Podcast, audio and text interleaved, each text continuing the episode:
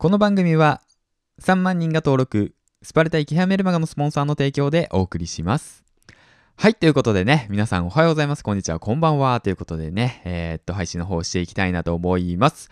本日が3月の14日時刻の方が12時13分を回っております。ということでね配信の方していくわけなんだけども。うん。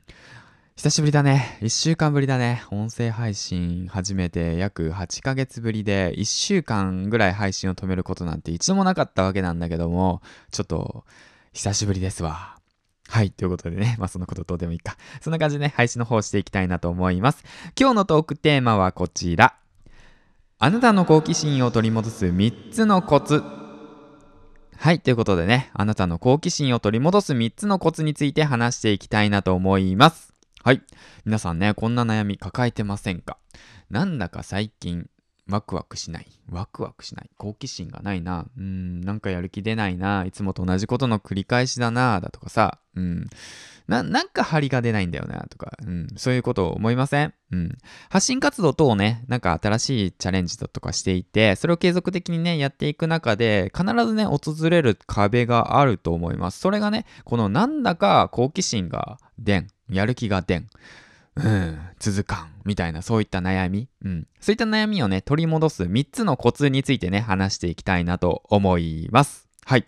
ということでね、まあ実はね、僕まあさっきも話したんだけど、まあ1週間ぐらいね、配信止めてたのね、これがね、原因だったんですよ。うん、かな、これが原因だった。好奇心がね、失われつつあったんですよ。だからこれを取り戻すために、まあ僕は気づいたこととね、うん、3つあったので、ぜひともね、もし今あなたがうん、なんかやる気出へんのよ、みたいなね。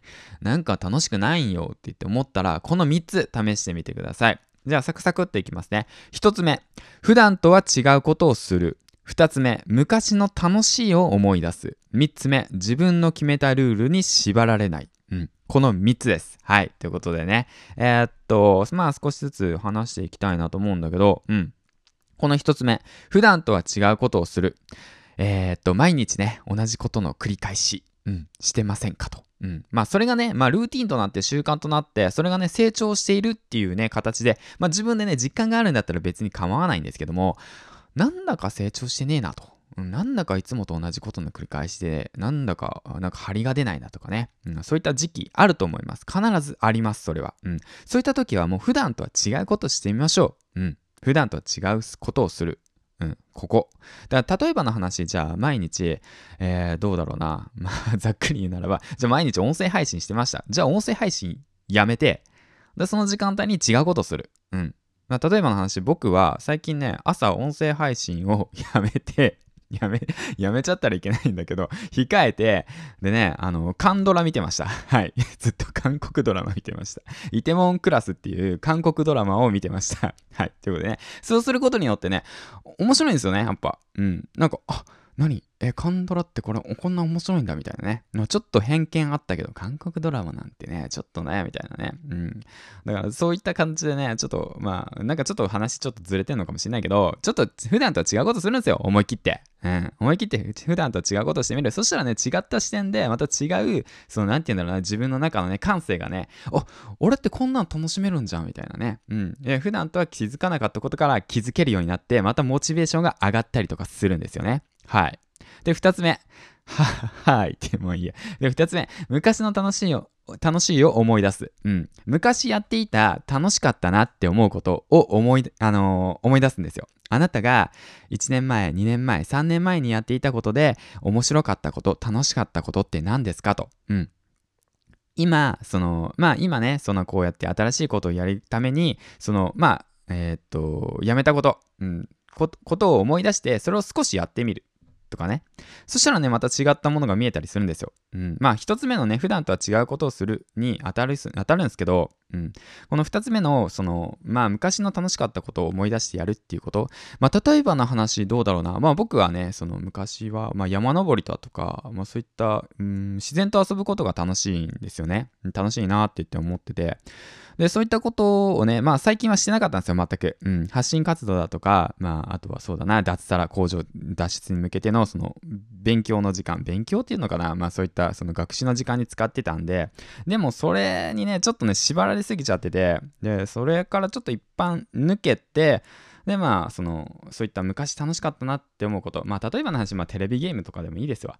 めちゃめちゃテレビゲームやってたからね、そういったものをちょっとやってみるだとか、そうするとね、また、なんか、あれなんですよ。うん、違ったものが見えたりとかするんですよ。とかとかって。久しぶりに話すと噛むな。まあいいや。そんなんするんですよ。うん。だからそういったものがね、本当やるといいなって本当に思うね。うん。だからまあこれ終わったらゲームしようかな。はい。で、3つ目。自分の決めたルールに縛られないこと。これね、結構大切なことで、うん、あのね、真面目な人こそほどね、やっちゃうんすよ。まあ僕はね、もう朝の4時に起きなくちゃいけない。毎日ブログ書かなくちゃいけない。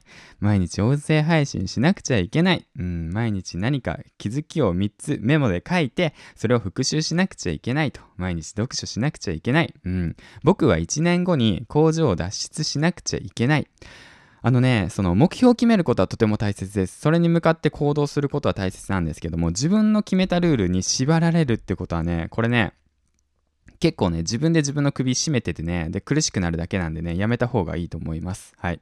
自分のケツを叩く意味では、ほんとすごくいいんですよ。いいんですけど、うん、まあ人によってはね、何そんな甘いこと言ってんだお前って言って思われるかもしれないですけど、まあこれはね、やっぱ人によって、その、それぞれなんで、まあ一概にはいないけれども、まあ僕の場合はね、僕の場合っていうか、まあ、その、うん、まあ、アドバイスするとしたら、うん、3年前の自分に、お前に、1年前の、その、人に言うとしたら、自分に言うとしたら、まあ自分の決めたルールには縛られない方がいいよねということですね。うん。ルールはね、変更していいんですよ。常に。ルールは変更してもいい。やっぱりね、その人って変わるんですよ。やっぱり。うん。楽しかったなって思う。恋愛と一緒。恋愛と一緒。そうそう、恋愛と一緒よ。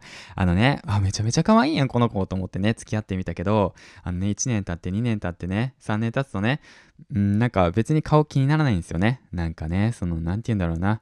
なんで洗い物すぐに洗わないのかなとかさ、なんで食器をし、ね、飯食い終わった後に、そのシンクの中に溜めておくのかなとかさ、なんでティッシュペーパーをさ、その辺にほったらかしてすぐにゴミ箱に捨てないのかなとかさ、そういったこととかね、気になってくわけさ。うん。うん、な、何の話だ？今話飛んだな。まあいいや。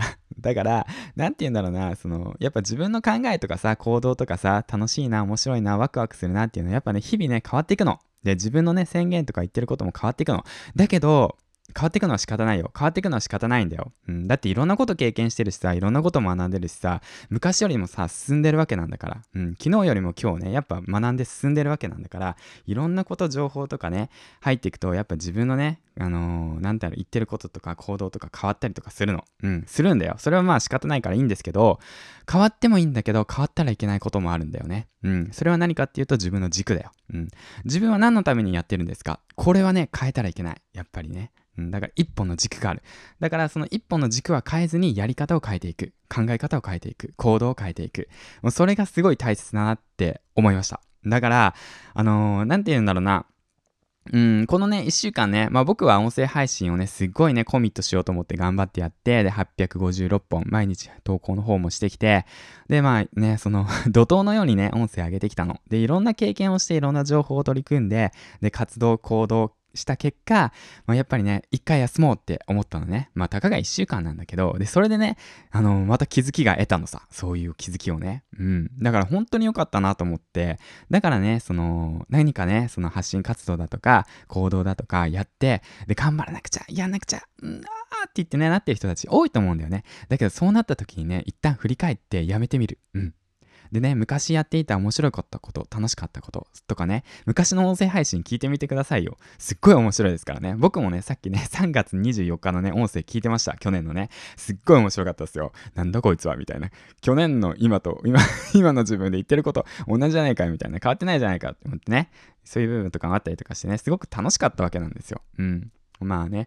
まあそんな感じで脱線したわけなんだけども、今回言いたかったことは3つです。はい。あなたの好奇心を取り戻す3つの方法。それはこちら3つ。1つ目、普段とは違うことをする。2つ目、昔の楽しいを思い出す。3つ目、自分の決めたルールに縛られないこと。はい。ということでね、今回3つ話していきました。まあ、途中雑談みたいになってしまったわけなんだけど、まあね、そんな感じでね。まあ、そんな感じで、まあ、そんな感じで楽しくワクワクやっていきましょうよ。ということでね、疲れた時は休んで、ね、また前に向いて進んでいきましょう。僕はね、あの、前に一歩ずつ一歩ずつ、あの、進んでます。はい。3歩進んで2歩下がっておりますけども、毎日着実にね、工場脱出に向けて、脱サラに向けて、夢に向かって動いてますので、ぜひとも皆さんもね、一緒に頑張っていきましょう。銀ラジパーソナリティの銀ちゃんでした。ではではではまた。バイバイ